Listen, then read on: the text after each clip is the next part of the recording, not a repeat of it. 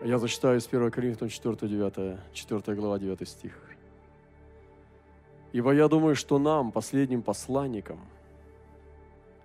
Бог судил быть как бы приговоренными к смерти, потому что мы сделались позорищем для мира, для ангелов и человеков». Вау! Апостол Павел, Павел пользовался большим уважением. Как он мог быть позорищем? Апостол Павел пользовался большим уважением, но среди верующих. А среди гонителей он был позорищем. Что-то мне это уже где-то знакомо. Если Павел называл себя 2000 лет назад последним посланником, то насколько паче те, кто носит его мантию, может говорить о том, что он также последний посланник – и Павел говорит такие слова, «Ибо я думаю, что нам, последним посланникам». Знаете, что это значит? Как минимум. Что больше уже таких могущественных откровений, искупления не будет. Потому что последнее пророчество прогремело. Последние посланники – это те, кто несет последнее послание – это не про время, это про то, что они несут. Последние посланники – это те, которые несут последнее послание. Потому что прошло две тысячи лет, как они могут быть последними, когда они не последние? И здесь не про это, а про то, что они несут последнее послание. И я сегодня принимаю эту мантию – кто-нибудь, может, хочет или не хочет, мне это не интересно. Я принимаю мантию последнего посланника. И я последний посланник. Я буду последним посланником. Я буду нести последнее послание Маранафы.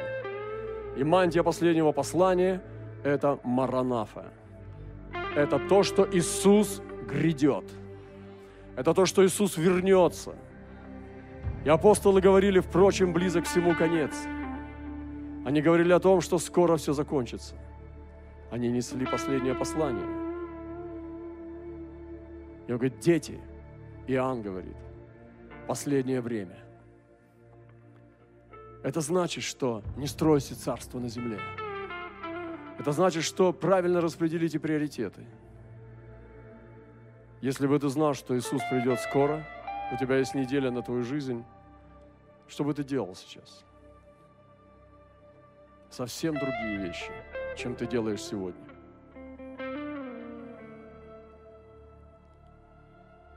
Бог судил быть приговоренными к смерти, потому что мы сделались позорищем для мира, для ангелов и человеков. Позорище для мира, ангелов и человеков. Это твердая пища, как быть позорищем для ангелов – это твердая пища. Как ты можешь позориться перед ангелами? Ангел призван помогать тебе, он тебя знает. Тебя знает, когда ты спишь, когда ты встаешь, он знает, когда ты умываешься, когда ты идешь в душ. Простите меня, когда ты ходишь в туалет. И это не позорище. Но как ты можешь быть позорищем для ангелов?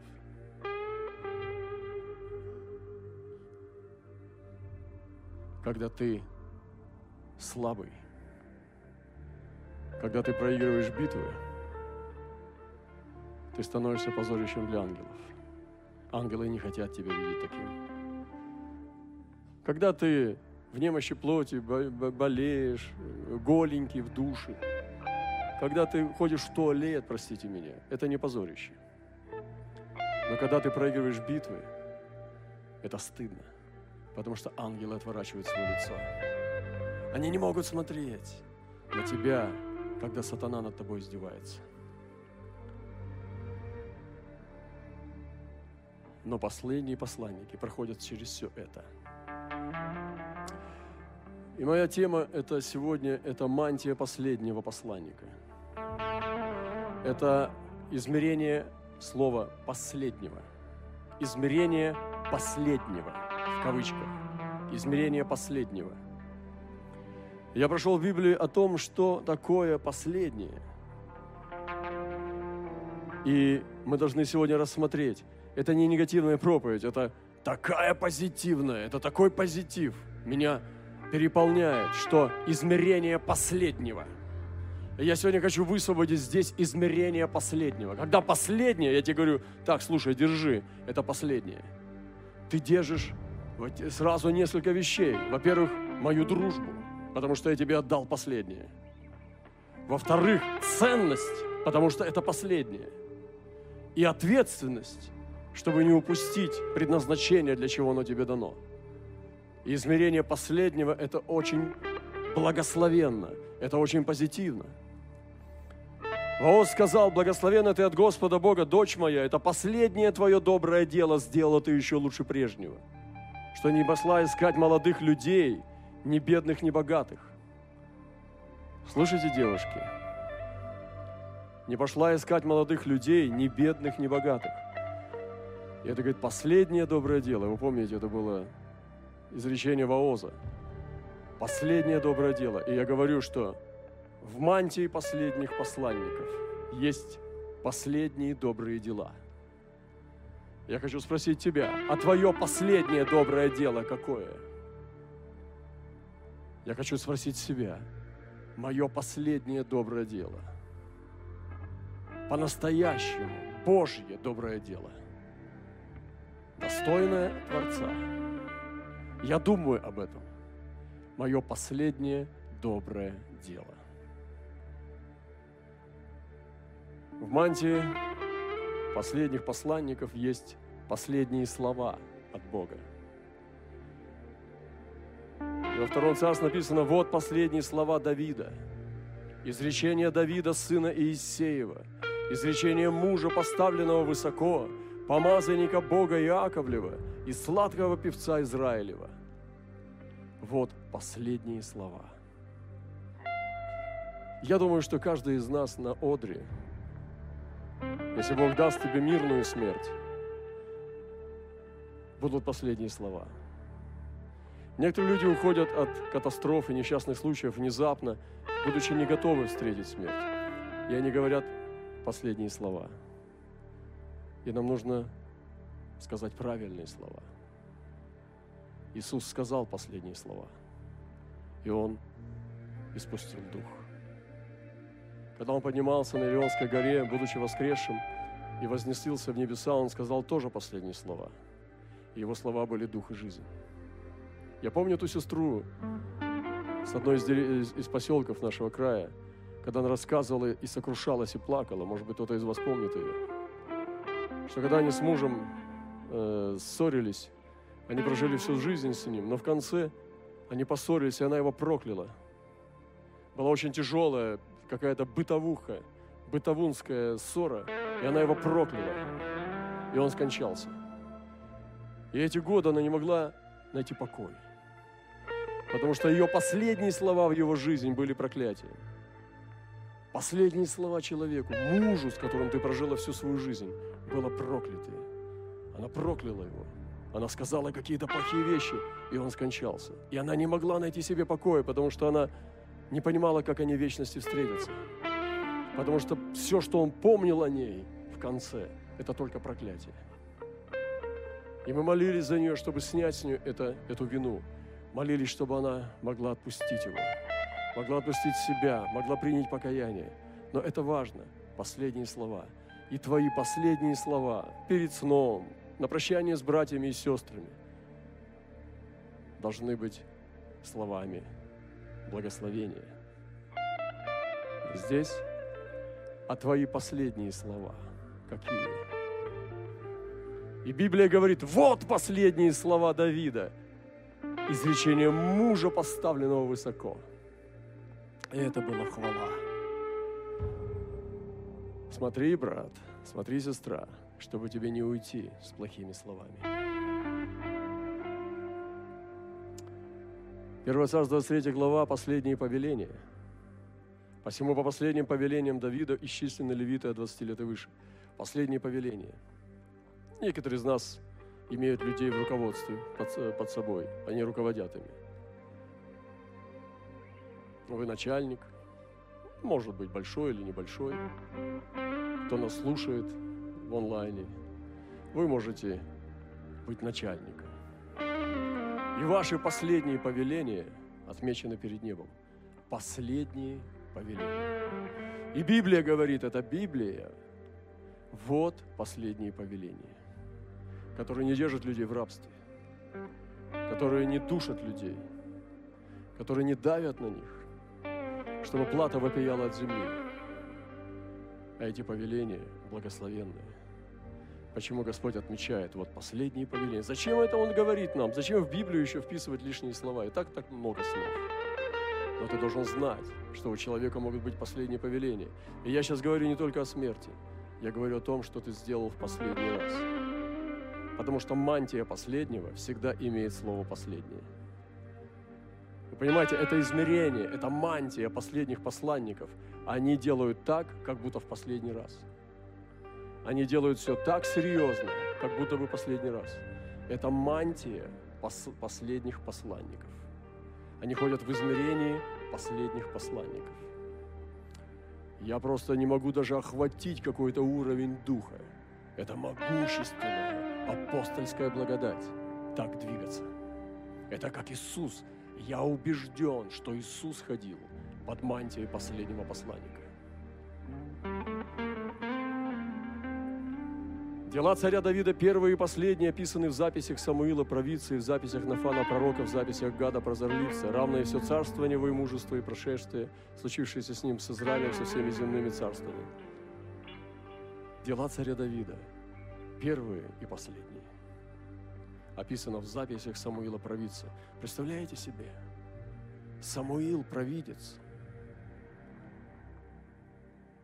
Удивительно и Нафан пророк, и Гад прозорливец. Вау! Я-то думал, что Самуил пророк, а Самуил провидец. О! Какой уровень пророческого! Самуил, который высвобождал дождь и град на урожай, который побивал его, который помазывал Давида и Саула – который двигался видениями Божьими Соломом, и Саул падал просто, враг падал и ногой лежал голый, и просто валялся, катался, как пьяный от Духа Святого. Вот этот Самуил – провидец. И записях Нафана пророк, а Нафан, о котором так мало написано, он был пророк. Настоящий, стопроцентный пророк. А Самуил судья всего лишь провидец. Послушайте, какой уровень служения. Это Библия. И Нафан был пророк. А Гад был прозорливец. И они все записали последние дела царя Давида. Вы слышите? Если я буду говорить сейчас твердую пищу, я скажу вам, что это непросто. Как Самуил мог записать последние дела Давида, если он прожил меньше Давида? а вот так, что он был провидец.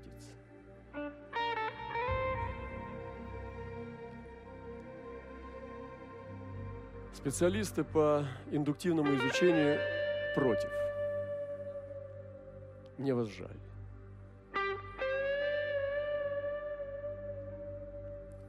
Зная твою любовь и служение веру, говорит Господь, и терпение твое, и то, что последние дела твои больше первых.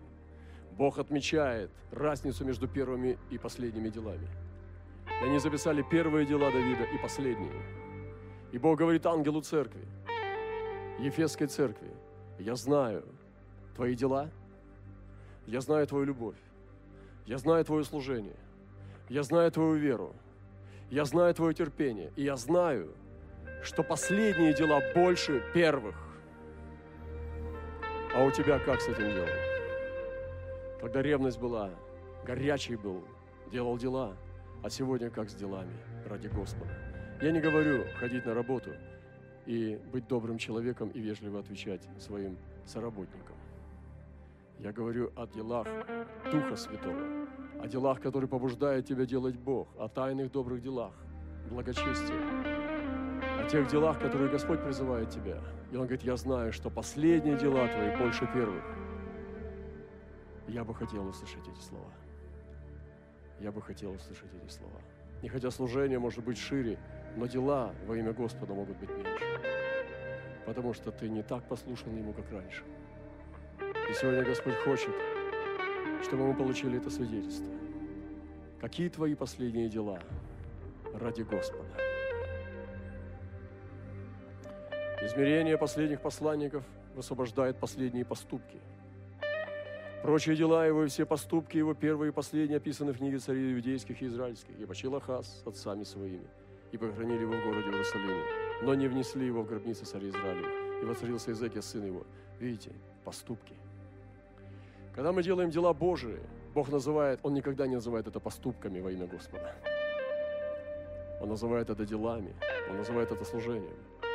Но когда, как нечестивый Ахаз двигался с демонами, он делал поступки, он не делал дела.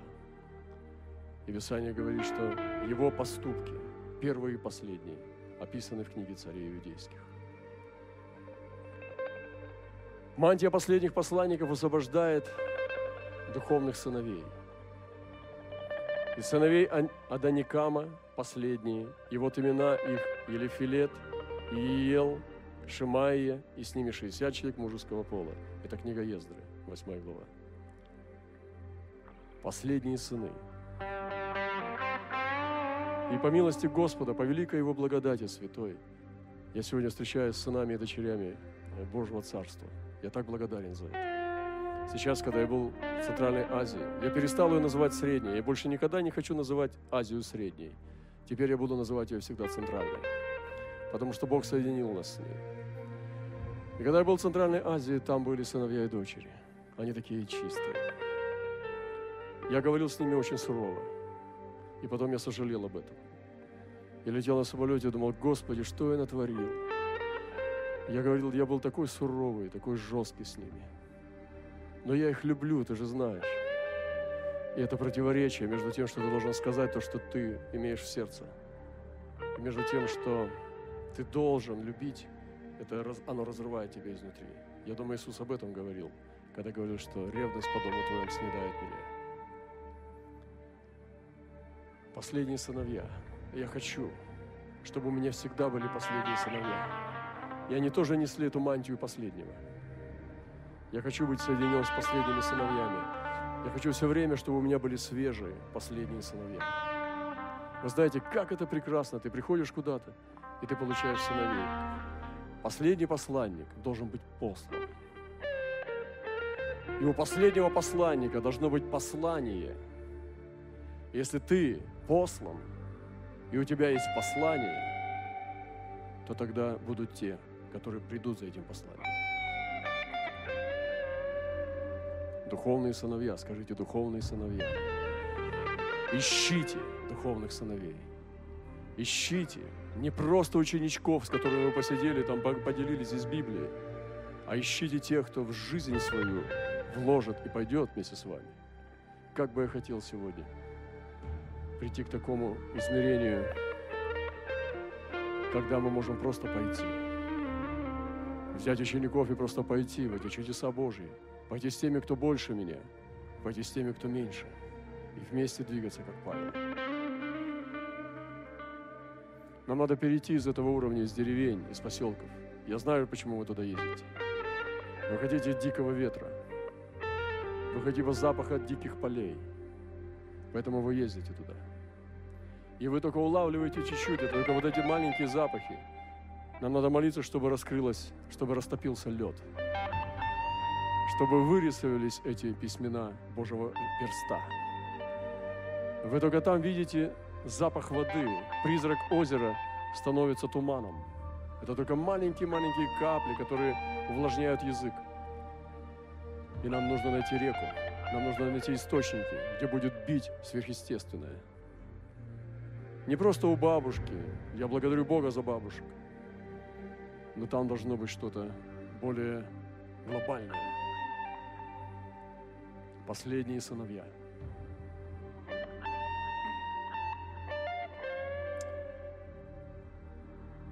А я знаю, Искупитель мой жив, и Он в последний день восставит из праха распадающуюся плоть мою, кожу мою, и я во плоти узрю Бога. Последний день.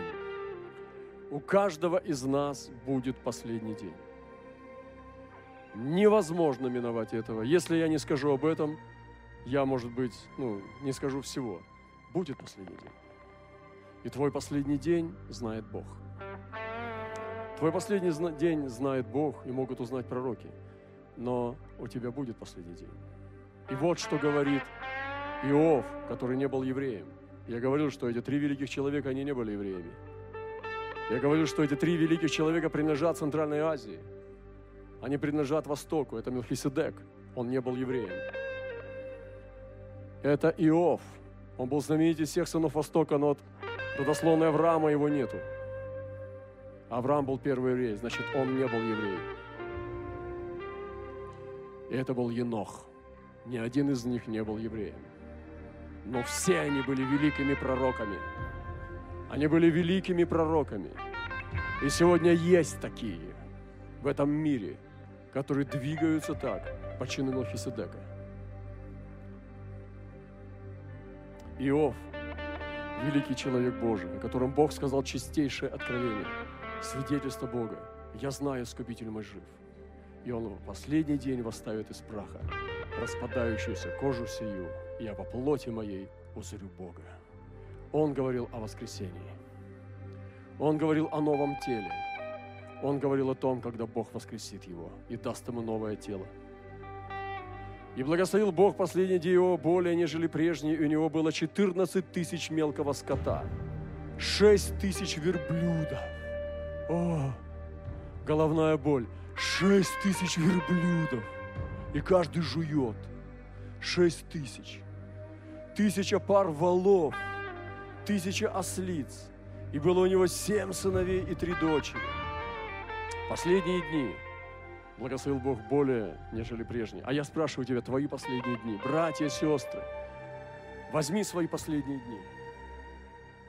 Слушайте, не бойтесь, не бойтесь, ничего не бойтесь. Возьмите от этого момента, протяните эту нитку в прошлое, возьмите, доведите ее куда-то, до какого-то сезона и скажите, вот этот сезон, как вы назовете? Последние дни – более, нежели прежние, благословил Бог у Иова. Я не хочу вас сделать охотниками за благословениями. Я бы лучше научил охотниками быть благословлять. Но последние дни, это очень важно, в каком мы сезоне находимся. Несущие измерения последних посланников несут также последнее откровение о Боге – и он говорит, тот сделал, совершил это, тот, кто от начала вызывает роды. Я первый, и я в последних тот же. И так говорит Господь, царь Израиля, искупитель его Господь свой, я первый, я последний. Кто, кроме меня нет Бога, ибо кто, как я? Последнее откровение о Боге. Мы несем последнее откровение о Боге. Твое последнее откровение о Боге. Я последний посланник. Последнего послания, мое последнее откровение о Боге. Это очень сильно. После многих дней ты понадобишься, и в последние годы ты придешь в землю. Я сейчас пройду просто, просто здесь много. Я хочу просто, чтобы мы надеюсь, мы вбились. Знаете, как ныряют ныряльщики под воду? Которые ныряют там, где к 100 метрам приближается, или больше. Они не ныряют вот так. И бульк пошел. Они ныряют вот так. Делают все, что могут, а потом еще они забивают сжатым воздухом все, что могут забить. И забивают, забивают, забивают, забивают. они сжимают там все. И у них там сжатый воздух. Потому что это лишний десяток метров на глубину. Поэтому забивайтесь Словом Божьим, забивайтесь Словом Божьим. Еще пункт, еще пункт, еще пункт. Забивайтесь Божьим Словом. Оно не должно быть приятно. Забивайтесь Божьим Словом. Оно понадобится вам. Скажите громко «Аллилуйя». После многих дней ты понадобишься, в последние годы ты придешь в землю, избавленную от меча, собранную из многих народов, на гору Израилевы, которые были в постоянном запустении. Но теперь жители ее будут возвращены из народа, все они будут жить безопасно. Последние годы, другой цикл. Последние годы в последние годы ты придешь в землю, избавленную от меча. братья и сестры, в последние годы. И мы живем с вами тоже. У нас есть последние годы. Это как бы раздвижение. Вы видите, это пророческая книга. Все описание богодухновенно, но она называет по-другому все. И она говорит, в последние годы ты понадобишься. И в последние годы ты понадобишься. А теперь я пришел возвестить тебе, что будет с народом твоим в последние времена. Видите? С дней, последние годы и последние времена. Есть разница. Вы видите, как Бог раскидывает крылья орла? Он раздвигает крылья орла последние годы и последние времена, так как видение относится к отдаленным дням. Последние посланники готовятся и идут в последний поход. Мне нравится это. Я иду в последний поход. Я иду в последний поход. Этот поход совершает Бог. В назначенное время опять пойдет он на юг, но последний поход не будет такой, как прежний. Божье Слово восхитительно. Последний поход не будет такой, как прежний. Восхитительно. Последний поход. Кто из нас не любит походы? Все любят походы. Но Бог не говорит про пионерский поход. Последний поход. Слава последнего храма будет больше, нежели первого, говорит Господь Савов. И на месте всем я дам мир, говорит Господь Савов. Посланники последнего времени, несущие мантию последнего, служат в последнем храме. Уже сейчас мы не работаем на предпоследний храм – мы не работаем на предпоследний. Я не хочу устраиваться, чтобы работать на предпоследний храм. Я работаю на последний храм. Я не знаю, может, вы на предпоследний устроились. Еще есть время уволиться и перейти на последний. Я работник последнего храма. Я последний посланник, ношу мантию последнего для последнего храма. И я работаю для последнего дождя. Для последнего дождя для последнего храма. Вы здесь, прокричите, ребята. Прокричите, ребята. Но есть также последнее падение для нечестивого. Тогда идет и берет с собой семь других духов, злейших себя, и, войдя, живут там, и бывает для человека того последнее хуже первого. Вы слышите, для него это последнее падение. Последнее хуже первого. Так будет и с этим злым родом. Злой род упадет в последний раз, и он уже не поднимется. Я не знаю, в который раз падает злой род в этот раз. Последний обман еще есть. Последние посланники мантии, они знают, они вычисляют последний обман. Итак, прикажи охранять гром до третьего дня, чтобы ученики его, придя ночью, не украли его и не сказали народу воскрес из, воскрес из мертвых – то, что мы и говорим. И будет последний обман, хуже первого. Короче, в обманах завязли. И уже не знают, какой хуже, какой лучше. То есть последний обман будет хуже первого обмана. И какой обман у тебя хуже? Первый или, или последний? Но когда будешь зван, при, при, будешь присядь, садись на последнее место, чтобы звавший тебя, подойдя, не сказал, друг, пересядь выше, тогда будете тебе честь пересидящим. Последнее место, братья и сестры. Не занимай первое место.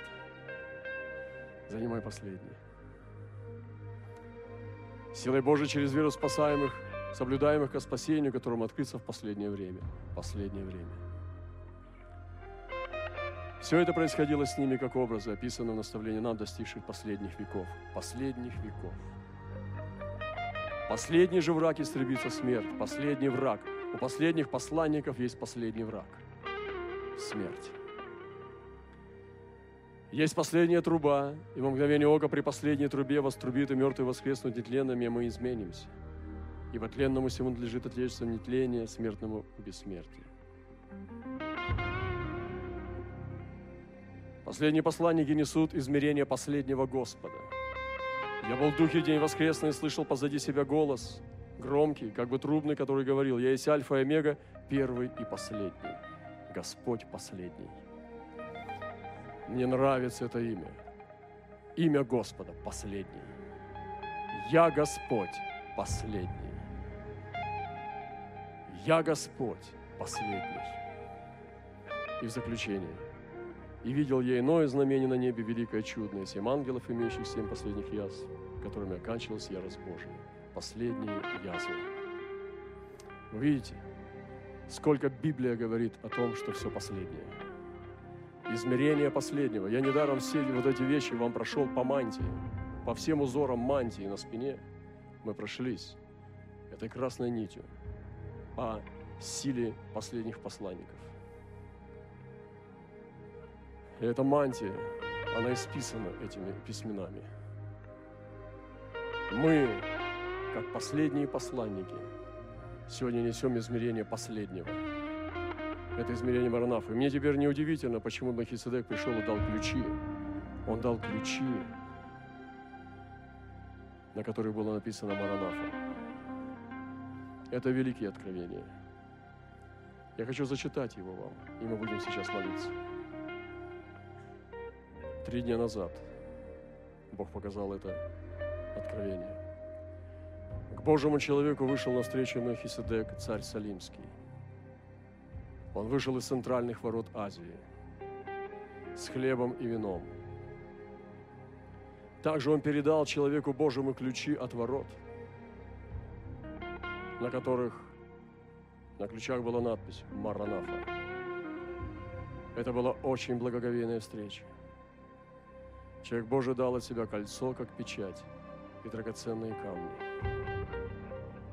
Затем мантия, как облако, покрыла Мелхиседек, царя Салимского и человека Божьего.